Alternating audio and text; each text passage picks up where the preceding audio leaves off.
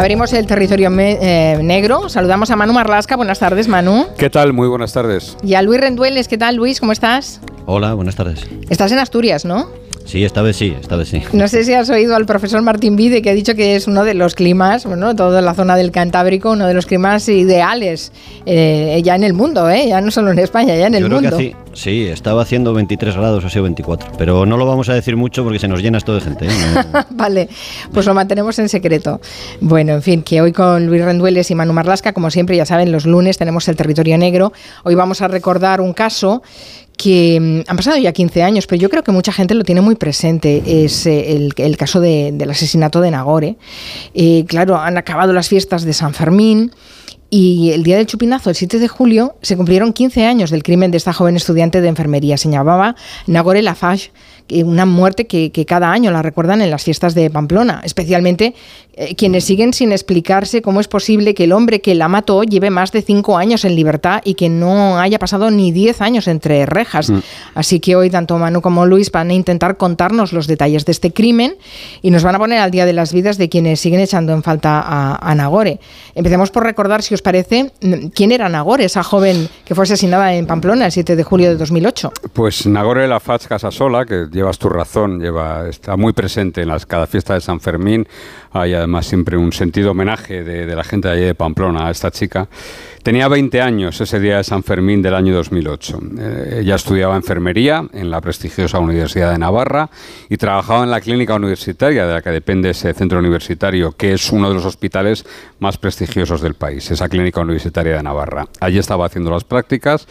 Ella había nacido en Irún, en Guipúzcoa, y en el año 2008 eh, sus padres Asun y Chomin vivían allí, se habían quedado en Irún, y su hermano menor Javier también.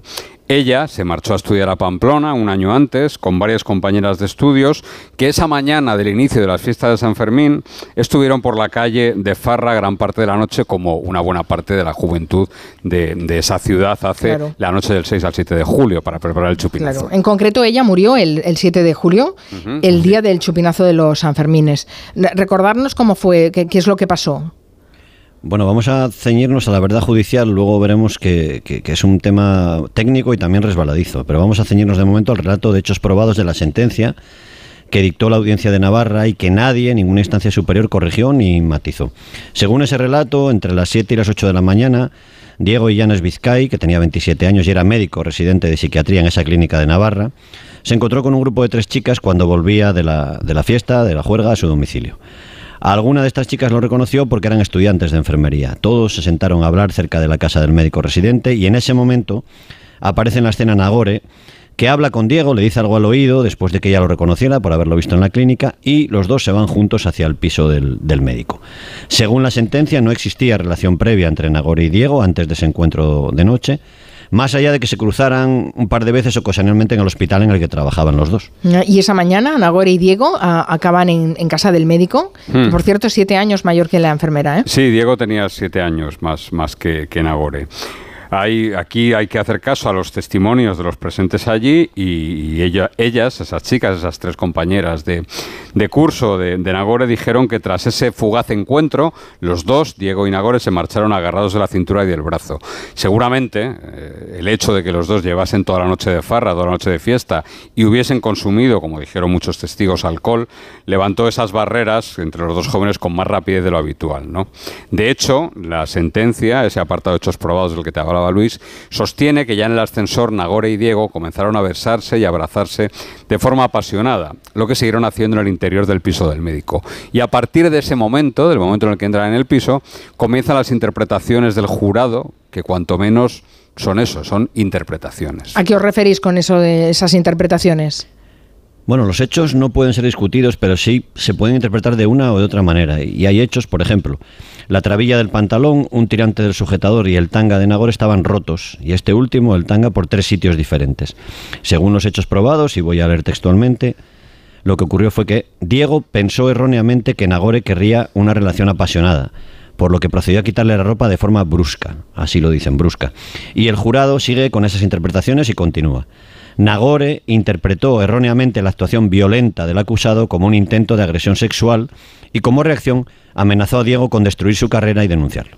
Es decir, el hecho de que Nagore tenga tres prendas rotas no es para el jurado prueba o indicio de agresión sexual, sino de que él actuó apasionadamente y que ella se supone que ya le estaba bien. Eh, sí, y además que ella le amenazó, lo cual eh, esto sí que sorprende porque el único testimonio que avala que ella le amenazó es el del propio Diego, evidentemente, que es parte muy interesada en esto. ¿no? El fiscal y las acusaciones mantuvieron en ese juicio que esa violencia era ni más ni menos que un intento de agresión sexual, ¿no? Pero el jurado no lo vio así. La defensa de Diego hizo un buen trabajo, sin ningún género de dudas, se hizo sembrar la duda del jurado. Y lo que vino después, según relato, el relato de los hechos probados de esa sentencia, que insisto, ha sido avalada por todas las instancias superiores, digo que lo que pasó después fue producto de ese temor de Diego a ser denunciado por Nagore. Y seguimos desgranando, repito, la verdad judicial, el relato de hechos probados.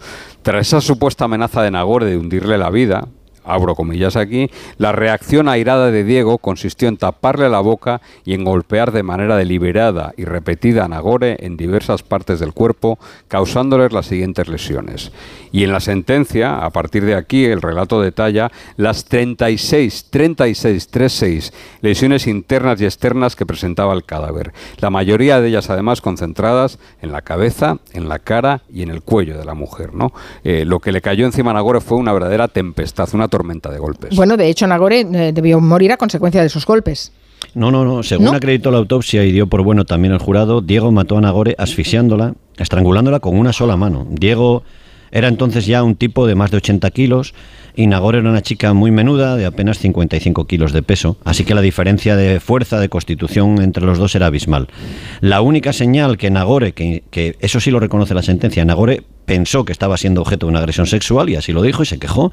La única señal que Nagore dejó en el cuerpo de Diego en esa pelea tan desigual que acabó con ella, con ella muerta fueron unos pocos arañazos. ¿Qué pasó después de que Nagore muriera en casa de Diego?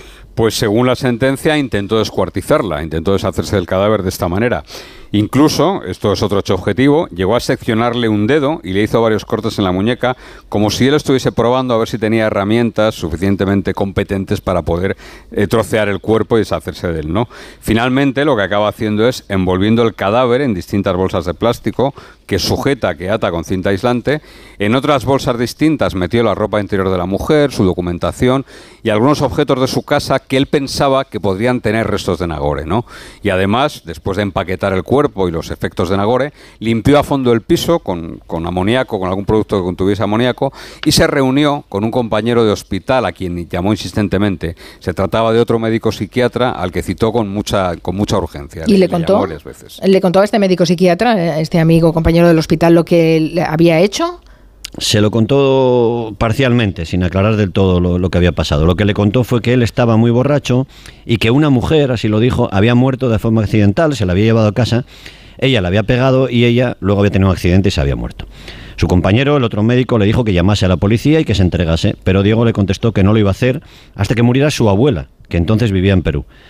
Como se dio cuenta de que su colega no le iba a ayudar a deshacerse del cadáver de Nagore, Diego le avisó de que si lo delataba se iba a suicidar tirándose por la ventana de su casa. ¿Y el compañero qué hizo? ¿Lo denunció?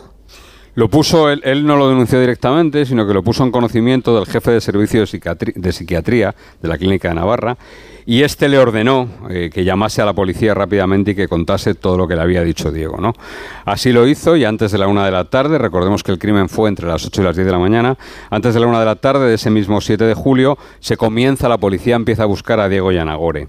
Mientras, él se fue a casa de sus padres, cogió un SAP, un coche de su padre, y metió en el maletero el cuerpo de Nagore. Condujo unos 45 minutos aproximadamente hasta Olondriz, una zona que él conocía muy bien porque tenían varias casas allí, y dejó el cuerpo, el cadáver, en una zona boscosa de bastante difícil acceso. Después vagó por esa zona hasta que sus padres lo encontraron 11 horas más tarde y avisaron a la policía para que lo detuviesen. Se lo llevaron a casa y desde allí avisaron a la policía para que fuesen a buscarlo y arrestarlo. ¿no? Y al día siguiente, el mismo día 8 de julio, ingresó en prisión. A partir de ahí empieza un procedimiento judicial que la verdad es que ha dejado, por lo que contáis, sorpresas desagradables para la familia de Nagore. Sí, el juicio se celebró en la audiencia de Navarra en noviembre de 2009 y el jurado declaró culpable a Diego, pero culpable de un delito de homicidio, no de asesinato. Así que el juez le condenó a la pena de 12 años y medio de cárcel. Ni el fiscal ni ninguna de las cinco acusaciones, una acusación particular y cuatro acusaciones populares, lograron convencer al jurado de que en la muerte de Nagore había habido alevosía, lo que habría convertido el homicidio en asesinato y sería una pena mucho más alta. De, 20 años. Explicad, explicad, esto bien para los oyentes que no, que no estamos acostumbrados muchas veces a esta terminología, porque sorprende que alguien que provoca, recordemos, más de 36 lesiones a su víctima golpeándola y después la estrangule, no sea reo de asesinato, sino de homicidio. Pues vamos a intentar explicarlo de la mejor forma posible y tampoco nosotros somos licenciados en Derecho, pero bueno, lo intentaremos. A ver, el Código Penal, nuestro Código Penal, dice que la alevosía, la alevosía perdón, existe cuando el autor del delito, en este caso del crimen, emplea en su ejecución medios, modos o formas para asegurar su fin sin que la víctima tenga posibilidad alguna de defensa. Y en este veredicto y en esta sentencia hay, una vez más, una interpretación. Para el jurado y para todas las instancias posteriores y superiores que revisaron la sentencia, aquí, en este caso, no existió alevosía, sino una enorme superioridad física. Así el jurado declaró no, no probado el siguiente hecho, que se le preguntó en, el objeto del veredicto, una de las preguntas eh, y uno de los hechos probados o no probados tenía que ser este. Y el jurado dijo que no estaba probado el siguiente hecho. Nagore, a consecuencia de los golpes recibidos, quedó aturdida y sin posibilidad de defenderse frente al acusado y por tanto sin riesgo para él. Lo que viene a decir el tribunal es que considera que hay una continuidad en los golpes y en el estrangulamiento, es decir, que el criminal no la aturde para dejarla indefensa y después asfixiarla, lo que sería un asesinato, sino que llega a continuación, su muerte y a continuación de todos los golpes. Es una secuencia eh, continuada. Las acusaciones intentaron demostrar lo contrario y su gran baza, la mejor carta que tenían, era una llamada que se había hecho al 112 y que se había hecho desde el teléfono del acusado, del médico, la mañana de los hechos. ¿Y que, quién hizo esa llamada y qué se dijo ahí? Pues este es el principal problema de este procedimiento, que nunca se demostró quién estaba al otro lado del teléfono. Y pese a que esas llamadas se graban, como todos sabemos, se reprodujo en la sala, pero nadie pudo demostrar quién estaba al otro lado de forma fehaciente. La teoría de las acusaciones es que fue Nagore quien llamó al 112 pidiendo ayuda después de recibir esa cascada de golpes. Y que Diego, en ese momento, al darse cuenta de que estaba con su teléfono, la estranguló si se hubiese producido esa, esa, sucesión de hechos, sí solo podría ser calificada de asesinato. Es decir, te he dejado eh, hecha polvo, te he dejado aturdida, tú estás llamando por teléfono pidiendo ayuda y yo, cuando ya estás indefensa, te estrangulo, ¿no? Y eso sí que correspondería a una alevosía, es decir, a un homicidio agravado con alevosía y por tanto un asesinato, ¿no? La madre de Nagore, Asun, dijo que reconocía la voz de su hija, lo cierto es que era un hilito de voz inteligible, pero no se pudo demostrar, no se pudo acreditar, ¿no? La defensa del acusado hizo sembrar la duda al jurado cuando planteó, cuando lanzó la idea de que quizás fue él mismo quien llamó al 112 para contar lo ocurrido y se arrepintió inmediatamente. Bueno, al final eh, la conclusión fue que se quedó en esos 12 años y medio de condena. Eso es, porque además de, esta diferencia sustancial a su favor, de, que no fuera un asesinato, según el tribunal, se añadió un atenuante, una reducción leve de condena por el hecho de que Diego eh, estuviese esa mañana algo bebido y porque entregó en el juzgado 126.000 euros e hipotecó su casa para pagar, para indemnizar a la familia de Nagore por su muerte. La verdad es que ni el Tribunal Superior de Justicia de Navarra ni el Tribunal Supremo, que fallaron en 2010, cambiaron una sola coma de la sentencia inicial de esta primera que te hemos explicado. Así que el 7 de marzo de 2018, Diego Illanes, el psiquiatra Diego Illanes, obtuvo la libertad condicional. Había pasado menos de 10 años desde que había matado a Nagore. Me dice Eva Prado a través de Twitter que lo que aterra es que Diego, además de estar libre, está ejerciendo. Hmm. Sí, ahora vamos, ahora vamos con sí, eso. Eh, que, este, ha hecho de, su vida este hombre? A ver, en julio del año 2017, eh, cuando Diego Illanes estaba en tercer grado, y me explico, solo iba a dormir a la prisión de Zuera de lunes a viernes, tenía el fin de semana libre y el resto de, de los días centrales, de las horas centrales del día también. Bueno, pues en ese momento, julio del 2017, se supo que estaba contratado en una clínica psiquiátrica de Madrid, es decir, que estaba trabajando en su rama, en su especialidad, evidentemente. ¿no? Los responsables de esa clínica tuvieron que aclarar que Diego no se dedicaba a atender pacientes y que solo ayudaba al centro en tareas de investigación, fue lo que dijeron en ese momento. ¿no? Y desde ese instante, hace ya seis años, su rastro ha desaparecido por completo. Pero lo cierto, y esto es así, lo tendremos que aceptar, aunque entiendo que es duro, sobre todo para la familia y para los amigos de Nagore, él es un hombre libre a todos los efectos que podría incluso trabajar hasta en la sanidad pública si obtiene su plaza, ¿no? Sin ningún problema, una vez que ha quedado del todo extinguida su condena.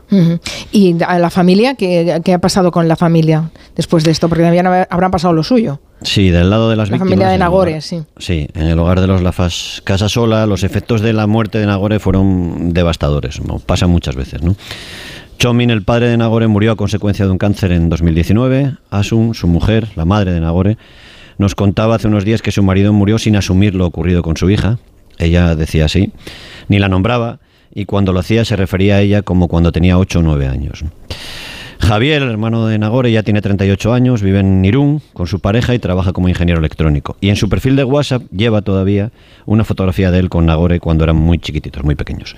En el pueblo de Nagore, en Irún, el de la familia, hay un parque que lleva el nombre de Nagore Lafaz Casasola desde el año 2019. Ujú. Y La madre es la que eh, está moviendo y permanentemente eh, se ha convertido en una activista no contra la violencia sexual, la madre de Nagore. Absolutamente, se ha convertido en una figura reivindicativa y que acude allí donde se la llama para, para tratar de luchar contra la violencia sexual. ¿no? Ella se jubiló de la industria en la que trabajaba, una pequeña empresa en la que trabajaba el año pasado, y ahora dedica todo su tiempo a ese activismo contra la violencia sexual.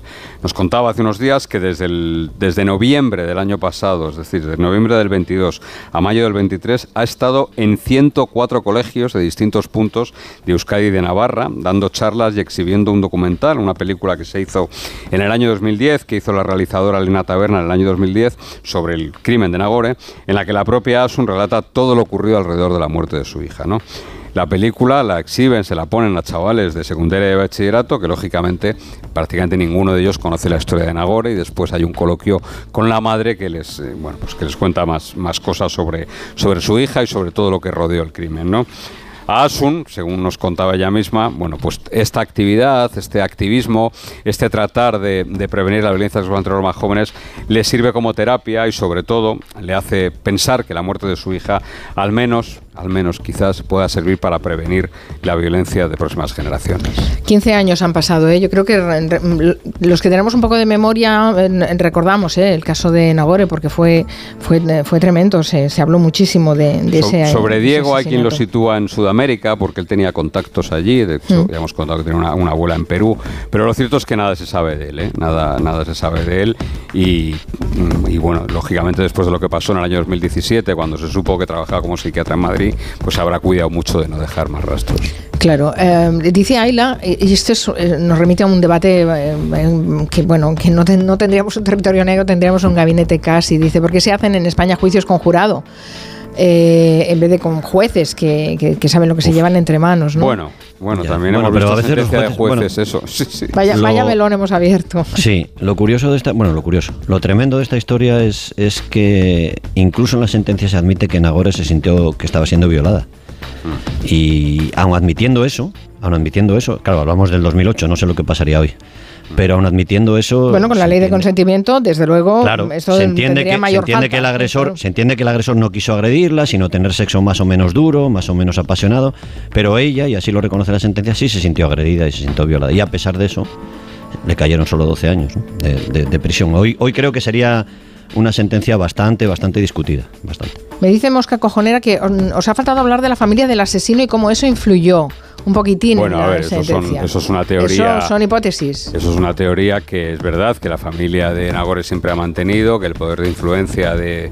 A ver, el poder de influencia de Diego se ve solo con el abogado que contrató, que evidentemente hizo un trabajo impecable, ¿no? Es decir, era una familia de buena posición social y económica, pero yo no tengo acreditado que eso influyese a la hora de- del, del veredicto del jurado, ¿no? Yo creo que hay que ser un poco, un poco Sí, sí, riguroso. Aquí, nos hemos basado en los hechos probados y en las interpretaciones que hay en la sentencia. Eso es, porque también por lo que... es- a ver, es cierto, y esto para que la gente lo entienda, eh, ni el TSJ de Navarra ni el Tribunal Supremo puede variar los hechos probados. Es decir, los hechos probados no son objeto nunca de, de un recurso, sino que es bueno, un recurso por indefensión, por quebrantamiento de algún tipo de la ley o de algún tipo de derecho, pero tú no puedes variar el relato de hechos probados. Y entonces, El problema es que los primeros jueces no entraron a valorar que Nagore había sido violada o así lo vivió ella, ¿no? Claro. Y al, al no entrar a valorar eso se pierde toda la toda la secuencia de agresión sexual, etcétera, etcétera. Solo Bueno, entran en el acto violento específico del, del crimen. Y después, eh, evidentemente, en la, la calificación tan diferente que tiene un homicidio con un asesinato.